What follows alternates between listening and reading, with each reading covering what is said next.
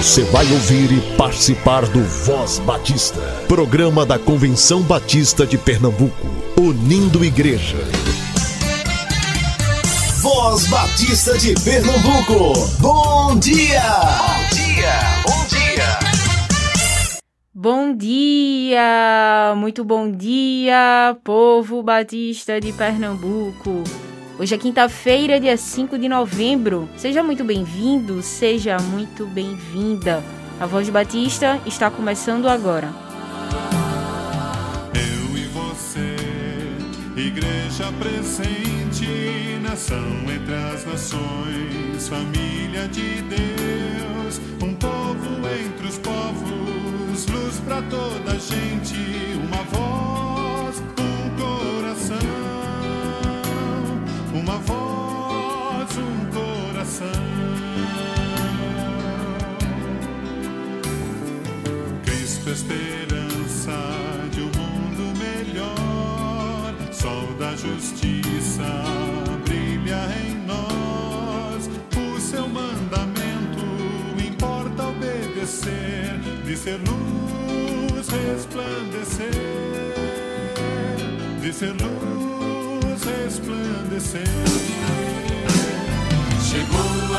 a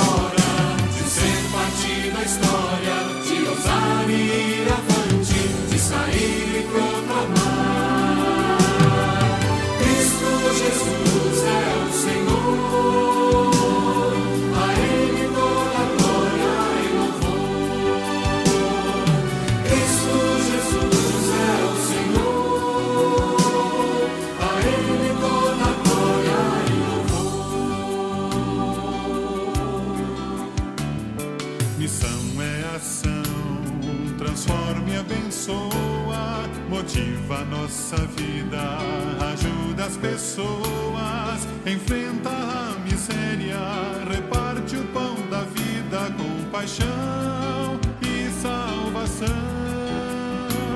Com paixão e salvação. Chegou a nossa hora ser parte da história,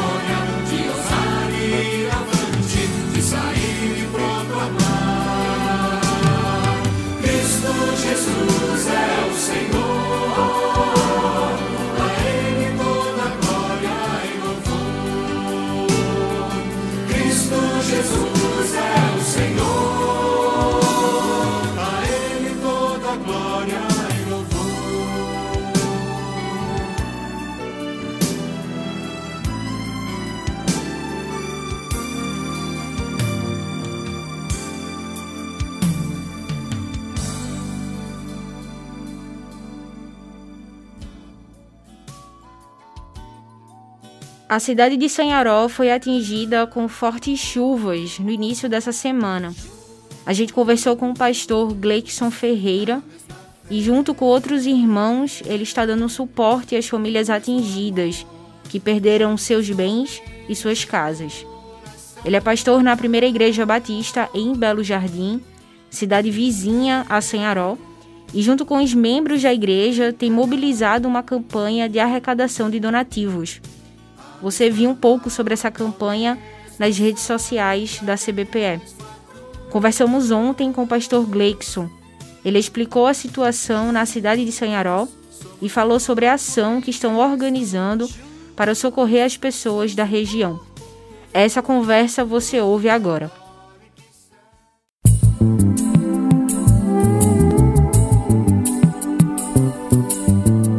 Voz Batista de Pernambuco. Entrevista.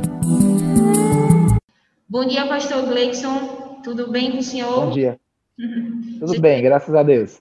Coisa boa. Seja bem-vindo à Voz Batista. A gente está aqui hoje é, em razão do acidente, do incidente, da situação que está acontecendo na cidade de Sanharó. E ninguém melhor que o senhor que esteve lá na região para informar o povo batista o que está acontecendo. Então, a palavra está com o senhor agora. Ok.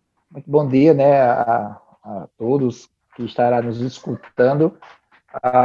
Quando foi no dia de ontem, né, na terça-feira, houve uma forte chuva aqui na, na região, e foi uma chuva repentina para a gente, até porque ah, não estava de costume, né? O tempo estava muito quente, o período chuvoso já tinha passado, e a chuva torrencial não é comum para a região. E, como estou aqui na cidade de Belo Jardim, que são regiões bem próximas, aqui são muitas cidades próximas, a, a diferença de 20 quilômetros no máximo, uma de distância da outra, e choveu também aqui na cidade, mas a gente ficou tranquilo, isso começou na, na terça-feira, no final da tarde para a noite, né? Rompiu muito, enfim, aí tranquilo, na cidade aqui não teve nada, inclusive até estava fazendo uma, uma, visita, na verdade um culto ao pessoal da terceira idade, e quando eu voltei para casa na terça-noite, eu faço parte de alguns grupos de WhatsApp aqui da cidade, e eu comecei a, a notar que tinha a, algumas informações sobre o Sanharol. E aí eu achei estranho, né? Porque a gente, cidade vizinha aqui, choveu aqui, mas não aconteceu nada na cidade. E quando chegou os vídeos, eu me assustei, isso na segunda-feira à noite. E eu fiquei assustado com aquilo, porque é uma cidade vizinha, e quando a gente vê os vídeos de ruas alagadas, o carro os carros boiando, passando, né? muita gente a, a, a, desabrigado, e aquilo me incomodou.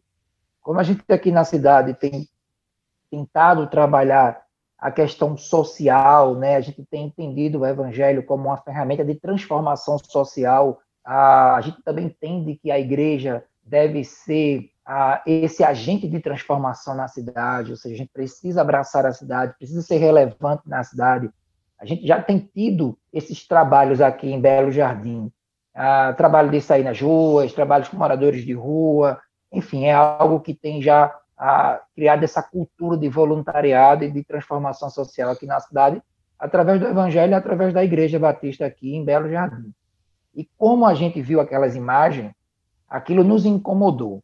É, não tem como ver aquelas imagens e ficar indiferente à, à situação e aí não teve outra. Eu liguei para um pastor meu, um pastor amigo meu, daqui de Itacaimbó, cidade vizinha, pastor Denilson, e falei para ele, olha, cara, você viu o que aconteceu em, em, em Sanharol? Aí ele disse que não tinha visto, eu mandei alguns vídeos para ele, aí ele também ficou perplexo bem com a situação. Eu não conhecia o pastor da PIB de lá de Sanharol, aí pedi para o pastor Denilson entrar em contato com ele, né, e para a gente poder ir no outro dia lá. Isso na terça-feira pela manhã, desculpa, na tarde. E aí a gente foi, à tarde para lá. Ah, na hora eu consegui levantar algumas, algumas cestas básicas, um pouco mais de 15 cestas básicas, barras de sabão amarelo, né? Isso foi muito rápido porque a gente não teve tempo de, de fazer campanha. E a gente corremos lá para a primeira igreja de lá. Aí, infelizmente, o pastor não estava lá, né? Estava tava ocupado com outras atividades. A gente deixou aquele material lá na igreja Batista de lá, para que ele pudesse abençoar as vidas que ele deve conhecer melhor. Mas aquilo nos incomodou e a gente não ficou satisfeito só com isso. E aí eu e o pastor Denilson saímos, entramos na cidade, mesmo sem conhecer. A gente saiu perguntando, né, onde, quais são as áreas, quais foram as áreas que foram mais afetadas. E fomos a três bairros, né, que foram extremamente afetados com as chuvas, né, torrenciais naquela, naquela cidade. E lá encontramos pessoal da pastoral, né, da Igreja Católica, o, o Kaique, que nos recepcionou muito bem e nos levou a alguns bairros daquela cidade, né? Fomos ao bairro, bairro do Salgado, que foi um dos primeiros bairros mais afetados, uhum. e ali chegamos, vimos um cenário de destruição. A, a, a, imagem que passava era como se tivesse passado de fato um tsunami, algo que passou e arrancou tudo, que quebrou tudo. Então, a, é, foram cenários de pistas arrancadas, né? Os casas caídas, não tinha nem como a gente entrar de carro, a gente deixou o carro na esquina e saiu a, a, a pé, entrando dentro da comunidade. Então, a, móveis inteiramente destruídos, não tinha como, principalmente colchões, geladeira, televisão, fogão, foram realmente cenários de destruição total, total mesmo. E chegando lá, a gente conversamos com, com alguns moradores e eles, de fato, disseram que suas necessidades maiores no momento era lençol e colchão, porque realmente eles não têm onde dormir. Eu pude ver isso literalmente, que eles perderam, tinha muito colchão no meio da rua, ah, tinha tratores, né, é, é, pegando lixo assim, sabe, caçambas e caçambas levando lixo, móveis estragados, então é, era perceptível no olhar da comunidade de desolação, né, era aquele, aquele olhar vazio né, para o nada, como se dissesse, o que a gente vai fazer agora, né? E, e muita, muita tristeza. Fomos a outro bairro chamado bairro Boa Esperança, que no meu ver foi o bairro que foi mais afetado, é um bairro menor, um pouco rural, perto de uma barragem que tinha lá. E detalhe, existem duas barragens que estão ameaçando estourar ainda na cidade, e aí esse é o medo maior, e esse bairro é o primeiro bairro, né, depois da, da, da barragem, que é o bairro Boa Esperança, onde a gente viu as casas destruídas, né? Falei com moradores de casas destruídas lá, é, muita criança também perderam fralda, é, leite, tem mães que estão grávidas assim, perderam tudo, tudo, literalmente tudo. Conversei com vários moradores, estão um cenário de muita tristeza, a, a água entrou de trás para frente na casa, né? E pegaram ele de surpresa, porque eles viram a chuva, mas não imaginaram que a água ia vir de trás para frente. Teve um lá que contou que fechou a porta da frente naturalmente, né? E não imaginou que a chuva vinha de trás. A chuva entrou, forçou a porta da frente e eles ficaram presos na casa sem poder sair. Aí tiveram que arrombar a porta, literalmente, para poder saírem, para não serem, é, para não ter afogamento, né? Então, uma situação muito triste. A água foi mais de um metro e meio de altura, a água. Então, acabou com, com, com tudo. Cenário de, de muita tristeza, de muita dor. Aí foi quando a gente tivemos a ideia de fazer alguns vídeos e oramos por eles, né? Demos alguma palavra de esperança, até porque numa situação como aquela é muito difícil até falar, né? Por isso a gente estava só perto, dando um abraço, apertando a mão, alguma coisa que a gente pudesse fazer diante daquela situação tão delicada, tão devastadora que ficou aquela cidade. Foi então que nós tivemos a ideia de, de fazer campanhas, de divulgar em redes sociais, tanto aqui na cidade Graças a Deus já está chegando algumas coisas aqui na igreja, na PIB de Belo Jardim. Então já chegou fogão, algum chegou fogão, rack, colchão. O pessoal tem mobilizado também, ah, já chegou lençóis. Ah, teve algumas pessoas de Recife já entraram em contato também para comprar colchões, enfim. Então essa tem sido a campanha. A gente tem estar tá se mobilizando para no sábado à tarde, esse sábado, a gente voltar lá na cidade e entregar pessoalmente a cada morador, né, que, que daqueles dois bairros, principalmente, que me chamou ah, muita atenção. Então, a gente está na expectativa, né, de chegarem as doações e a gente poder abençoar a vida daqueles irmãos que ali se encontram numa situação tão delicada, né, como eu falei no começo, a gente entende que o evangelho, como o próprio Cristo Jesus falou, né, a gente tem que ser sal, tem que ser luz, fazer a diferença, ser, ser canal de bênção na vida daquelas pessoas, levar o amor de Deus através dessas doações. Nós estamos em oração e em campanha, esperando que, de fato, as, as, os donativos possam chegar, os materiais possam chegar, e sábado à tarde, de quatro horas, a gente não sabe como vai ser ainda isso, né? Porque eu não tenho caminhão para levar se vier muita coisa. Então, assim, eu vivo meio pela fé, né? Eu sou, sou meio fantasioso nessa área, assim. Então, assim, eu sei que Deus proverá. Né? Se vier muita coisa, a gente vai ter que arrumar um caminhão, não sei como, mas a gente vai arrumar e a gente vai levar lá para ser canal de bênção e vamos registrar também e colocar aí à disposição nas redes sociais. Então, esse é o desejo do nosso coração. Essa foi a impressão que a gente teve lá, indo lá. Eu fiz questão de ir lá porque eu queria falar com as pessoas, porque às vezes a gente quer só ajudar, mas não sabe nem como. Porque às vezes também a gente ajuda uma coisa que não é preciso. Eu conversei com moradores, disseram que até por exemplo, chapinha, né? Botaram chapinha. Para que chapinha no, no, dentro de uma situação dessa? Então, eu me lembrei da palavra de Jesus, quando Jesus ia curar as pessoas, eu lhe perguntava, né? O que queres que eu te faça? Então, isso me chamou a atenção. Perguntar às pessoas qual era a sua maior necessidade. E a maior necessidade, de fato, que eles pediram no momento foi colchões e lençol. Embora eles perderam tudo, literalmente tudo. Teve aqueles que até casa caiu, quebrou tudo. Então, Deus tem colocado no nosso coração algumas ações, inclusive para reconstruir casas. Né? Não sei como vai ser isso ainda, mas o desejo de fazer, de reconstruir, de restituir através do Evangelho é muito grande, né? Então a gente está à disposição para isso. Os amados irmãos que estiverem nos escutando, né, que possa estar nos procurando, vendo uma forma, logicamente através da convenção, que logicamente vai chegar aqui na igreja também. Então que, que todos nós possamos nos conscientizar, né, se mobilizar para ser bênção na vida daquela cidade tão sofrida, de aproximadamente mais de 30 mil pessoas, e foram afetadas, literalmente, foram afetadas quase 500 famílias. Né? E a gente, até, nos, até na área mais nobre de, de, de Cearol, a gente viu supermercados desolados, né, perderam toda a mercadoria, a gente viu armazém de construção também, que perderam toda a mercadoria. Então, a cidade vive, de fato, um, um caos no momento. E, e, o medo de não vir mais chuvas, né? Porque a meteorologia diz que daqui para esse final de semana ainda vai chover mais e, e o medo é muito grande. Então, maior do que tudo isso, o meu pedido de oração ao povo batista, para que a gente possa se engajar em oração, para que o Senhor possa estar cuidando daquela cidade e de nossos irmãos ali em Senharol. É o desejo do nosso coração. Pastor, aos nossos irmãos que estão ouvindo o programa de hoje, que tem caminhão, ou que tem condições de ajudar com um colchão, ou com material de construção, eles devem entrar em contato como? De que maneira? Eles podem ajudar?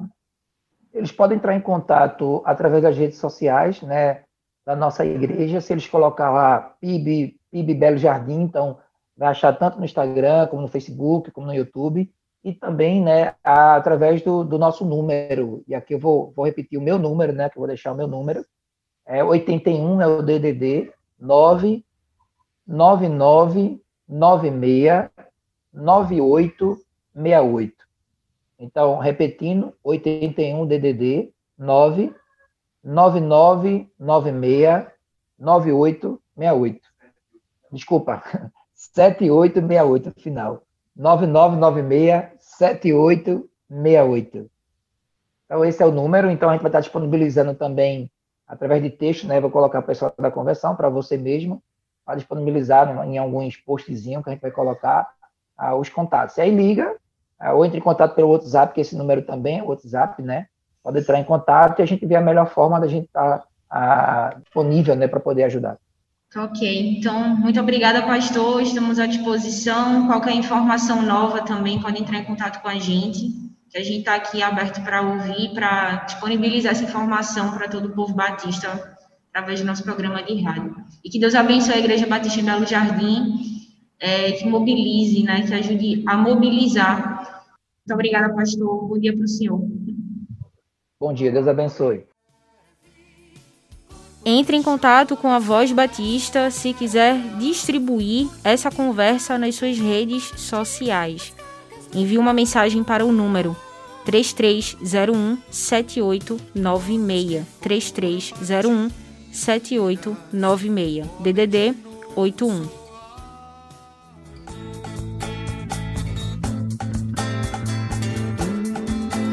Antes mesmo que eu fosse alguém amaste, me disseste vem, mesmo sendo tão rebelde vão. Tu me amaste, me estendeste a mão, já me deste tanto amor e paz.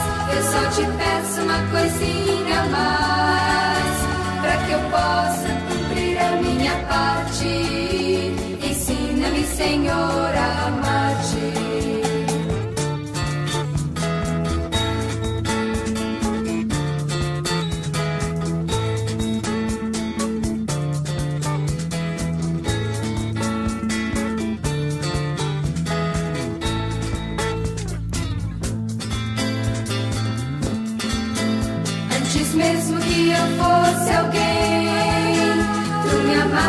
Disseste vem, mesmo sendo tão rebelde vão, tu me amaste me estendeste a mão, já me deste tanto amor e paz, que eu só te peço uma coisinha mais, para que eu possa cumprir a minha parte, ensina-me Senhor a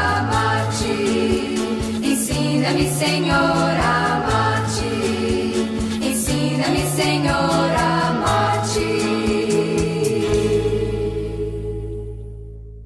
Querido rádio ouvinte, fizemos uma pequena alteração na nossa programação e você ouve o programa ID no sábado às 7h20 aqui na Voz de Batista. Hoje você ouve o pastor Carlos de Oliveira Prado, da Igreja Batista da Batalha. Ele fala sobre a relação da igreja e da cidade. Estamos às portas das eleições municipais. Conheça os candidatos, vote com consciência e responsabilidade. Eleições municipais em Pernambuco, a cidade e a igreja. O que dizem os pastores batistas?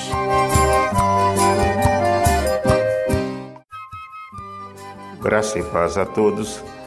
É um prazer poder estar falando com vocês nesta hora e espero que a nossa palavra venha contribuir de alguma forma para a nossa participação nas próximas eleições municipais.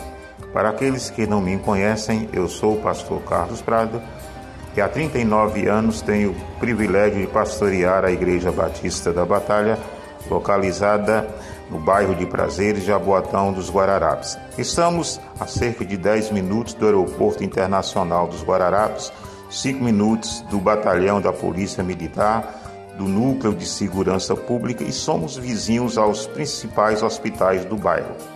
Estamos a 800 metros da estação do metrô e 600 metros de distância da Prefeitura e do quartel do Corpo de Bombeiros. Todos os ônibus que fazem o transporte complementar passam ao lado da igreja. Todas as ruas no entorno da igreja são pavimentadas e bem iluminadas. O serviço de limpeza pública é eficiente e eu diria que são poucos os problemas de natureza estrutural. No entanto, a comunidade enfrenta alguns problemas graves que são comuns à maioria dos municípios brasileiros.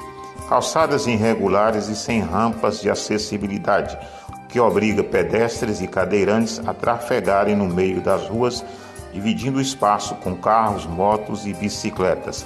Além disso, os fins de semana os bares ocupam as ruas com mesas e cadeiras, tudo isso agravado com a poluição sonora. Falta placas de sinalização em frente às escolas, repartições públicas, hospitais e instituições religiosas. Infelizmente, o poder público, em todas as suas esferas, não considera essas questões como problemas a serem enfrentados. A igreja construiu uma rampa de acesso mas alguns motoristas estacionam em frente, dificultando o acesso dos cadeirantes. Tenho procurado conscientizar as pessoas sobre a importância das eleições municipais, pois o prefeito e os vereadores são os políticos que estão mais perto do povo. Sou contra o pensamento de que crentes não devem se envolver com política. Creio que isso é, em parte, resultado de dois entendimentos errados confundir envolvimento político com militância política partidária e participação política com ocupação de cargo eletivo. Eu participo da vida política da minha cidade, acompanhando e fiscalizando as ações dos agentes públicos, sugerindo mudanças quando necessárias e contribuindo com ações de interesse comunitário. A nossa igreja, quando convocada, nunca se negou a dar a sua contribuição nos eventos ou projetos de natureza pública. Todo cidadão participa da política, querendo ou não, como sujeito ou como vítima. Sou a favor da participação dos crentes na política, votando e sendo votados. Não sou simpático às candidaturas atreladas a cargos ou títulos eclesiásticos, pastor, missionário, presbítero, diácono ou mesmo irmão nem sempre os que usam os títulos e cargos eclesiásticos para se elegerem usam a ética e os princípios cristãos no exercício do cargo público. Tenho procurado combater alguns erros crônicos em relação à atitude da maioria do eleitorado, principalmente no que diz respeito à importância das eleições para o poder legislativo. Geralmente as pessoas priorizam as eleições para o cargo de prefeito Ocorre que no processo eleitoral executivo tem um número reduzido de candidatos e na reta final, mesmo nos municípios em que há a possibilidade de um segundo turno, a disputa fica polarizada entre dois candidatos, às vezes com a mesma ideologia política, mesmo programa de governo, defensores dos mesmos interesses, em alguns casos são membros da mesma família. Em resumo, a escolha de um ou do outro candidato não faz diferença alguma. Para a Câmara dos Vereadores, o número de candidatos e vagas é maior. No entanto, a escolha não é fácil, por uma série de fatores. Primeiro, pelo foco do eleitorado na escolha do prefeito. Segundo, em relação ao que eu chamo de ignorância comum. Vereadores e eleitores, na maioria, não sabem quais são as funções de um vereador. Lamentavelmente, nesse período de pandemia, a maioria das câmaras de vereadores se negou a criar comissões para acompanhar e fiscalizar os gastos sem licitações dos prefeitos. Se isso é uma função constitucional do vereador em tempos de normalidade, como não seria agora? Em terceiro lugar, poucos eleitores entendem a complexidade das eleições legislativas. Nem sempre o seu voto elege o seu candidato. A pessoa pode estar votando em um crente e elegendo um ateu, votando em um candidato honesto e elegendo uma pessoa corrupta.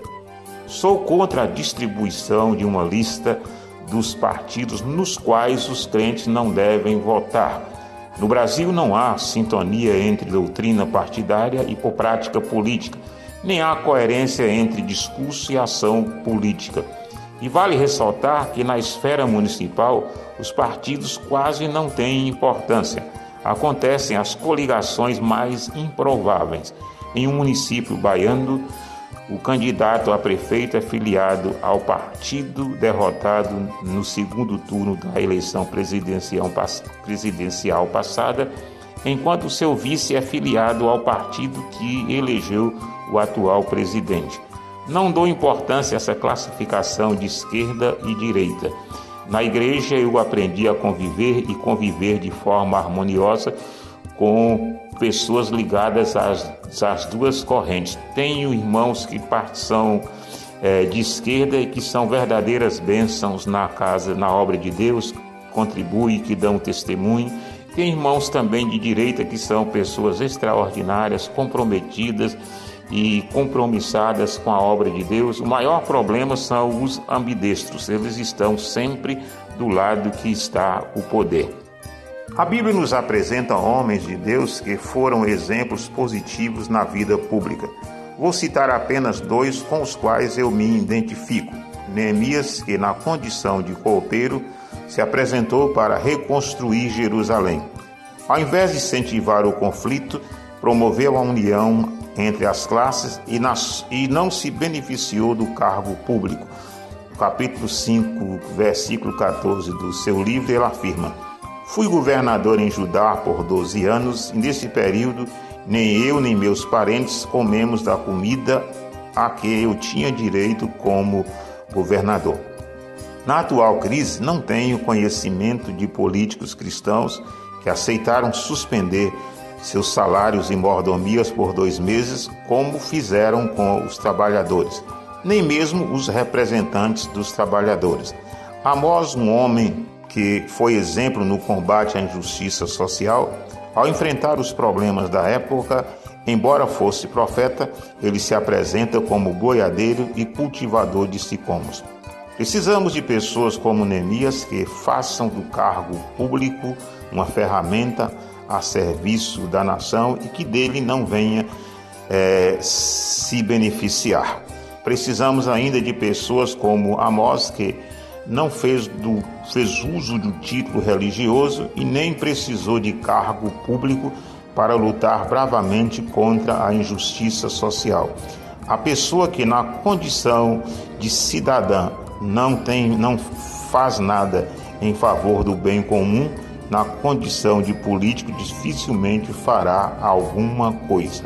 O meu desejo é que todos aprendamos a votar com consciência e com responsabilidade, pois nem sempre o voto consciente é um voto com responsabilidade. A Deus toda honra e toda glória.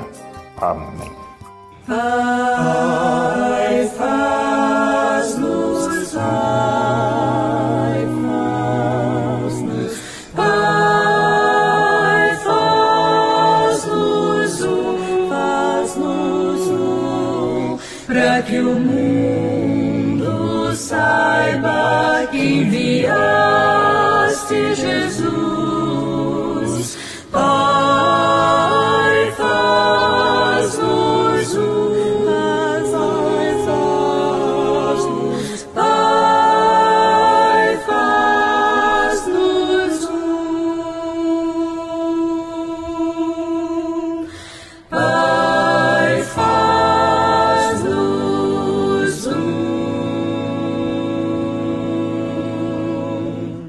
Convenção Batista informa. Informa. A Convenção Batista de Pernambuco está unida ao esforço da população brasileira. Por isso, este programa está sendo exibido em caráter provisório. Este é o momento para estarmos unidos e cuidando uns dos outros, atentando para as orientações sanitárias, evitando aglomerações, contatos físicos e, principalmente, mantendo nossos corações seguros em Deus, porque Ele sustenta as nossas vidas. Fortalecei-vos no Senhor e na força do seu poder. Efésios capítulo 6, versículo 10. Você ouviu e participou do Voz Batista, programa da Convenção Batista de Pernambuco, unindo igreja. Obrigado por sua atenção e companhia. Até a próxima edição.